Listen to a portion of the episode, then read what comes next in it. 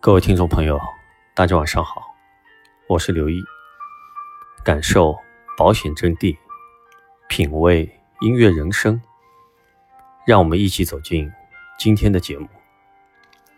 今天我们的学习内容是：说服别人，常常不是靠多说，而是说服别人是我们保险人最主要的工作。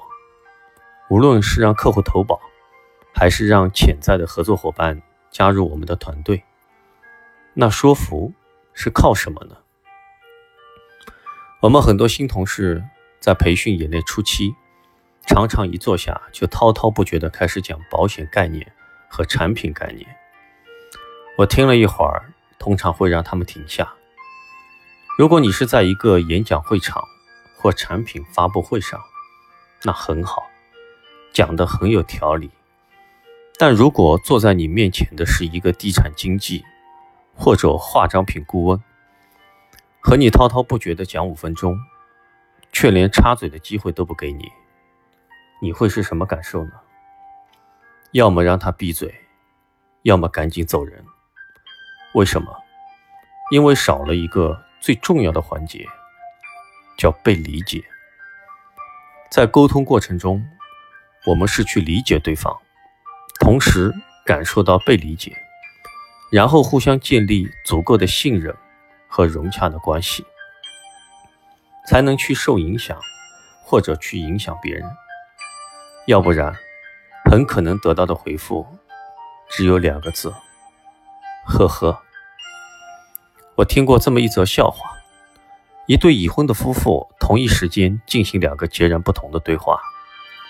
小王坐在厨房桌子旁，旧的吸尘器被拆开，零件零散地摊在地上。他手里翻阅着说明书。他的太太小华就坐在他对面的位子上。老公，我得跟你谈谈，有件很重要的事情。当然，当然。小王拿起一把螺丝刀，开始摆弄东西，回答道。你有在听我说话吗？小花有点不满意。当然了，我在听呢。小王尽可能用愉快的口吻回答。他拧开了螺丝，打开了老吸尘器的除尘袋。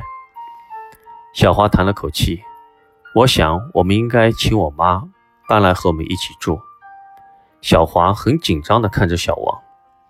小王摇摇头，对着坏掉的吸尘器皱着眉头。如果你问我的话，我觉得这个有点问题。老公，我在说我妈妈的事情。小王叹了口气，他被这个吸尘器彻底打败了。你知道，道理很简单，这个老家伙已经这样了，就不值得再试着把他留在身边了。除了占用空间，什么用都没有。当你需要它的时候，它从来没法做事。况且，老实说。去年夏天时，它身上就似乎有种怪怪的味道。小华愤怒地站起来，一个大巴掌扇在了小王的脸上，然后怒气冲冲地走出了家门。小王被打懵了，终于把注意力从吸尘器上移开，很无辜地自言自语：“什么情况？他在说什么？我们有两只眼睛。”两只耳朵，只有一张嘴。哲学家说，这意味着多听、多看、少说。可我们有自然的倾向，直接开口表达自己的看法。听了别人没几句，特别是不中听或者和自己不一样的，就迫不及待地说：“不对，你听我说。”可如果有人这么对你的话，你会是什么感觉？少许的愤怒和沮丧，就可能让你关闭接受后续的信息。大家互相关闭了沟通，滔滔不绝的人爽了，然后不欢而散，却忘了原本对话的目的是什么。先闭上你的嘴，认真的听，感同身受的问。在面对客户的咨询时，你得先听客户说，了解客户的各种家庭和经济情况，但也别忘了感受对方的情感状态。作为团队主管，有时候遇到下属、同事抱怨工作开展不顺利、没客户见等等，也先闭上为他出谋划策的嘴，因为常常他们只是在你面前发泄不爽和压力，回头该干嘛还是去干嘛。门儿清，压根不需要你给建议。但若你不理解这点，反而会让下属同事很不爽，认为你不理解他。大道理谁都懂，但没有调节好情绪这个底层的操作系统，任何 APP 都无法完美的运行。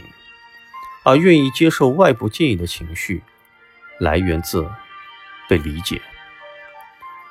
我读过这么一个故事，认为是一个很好的典范，和大家分享一下。一个朋友突然收到了家乡医院打来的一个电话，说他妈妈生病住院了，髋关节需要置换，心脏也出现了问题，需要手术。之后一段时间，他频繁的来往工作和家乡两个城市，照顾独自一人生活的妈妈。渐渐的，他觉得他妈妈越来越沮丧，他自己也很难从疲惫的状态中恢复。有一天，他接到了妈妈的主治医生的电话，告知他妈妈急需做一个心脏手术，要不然很大机会会在不到一年的时间里去世。问题是，他妈妈反对手术，为此他和他妈妈产生了很大的争执。他不理解妈妈为何不愿意做手术，直到有一次，他给他妈妈打了一次电话。这次，他不再争论，没有和妈妈说该做什么，他只是听着。当他妈妈分享恐惧时，他开始透过妈妈的眼睛看事情。他耐心地听着，中途只说：“你似乎真的很担心再次去医院。”我真的明白了，你说过去这段日子太艰难了，你觉得你自己无法解决这个问题。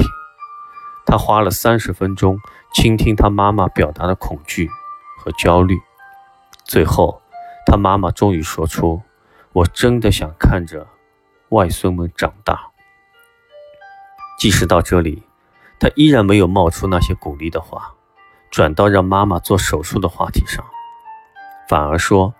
能够成为他们生活的一部分，这种感觉很特别，不是吗？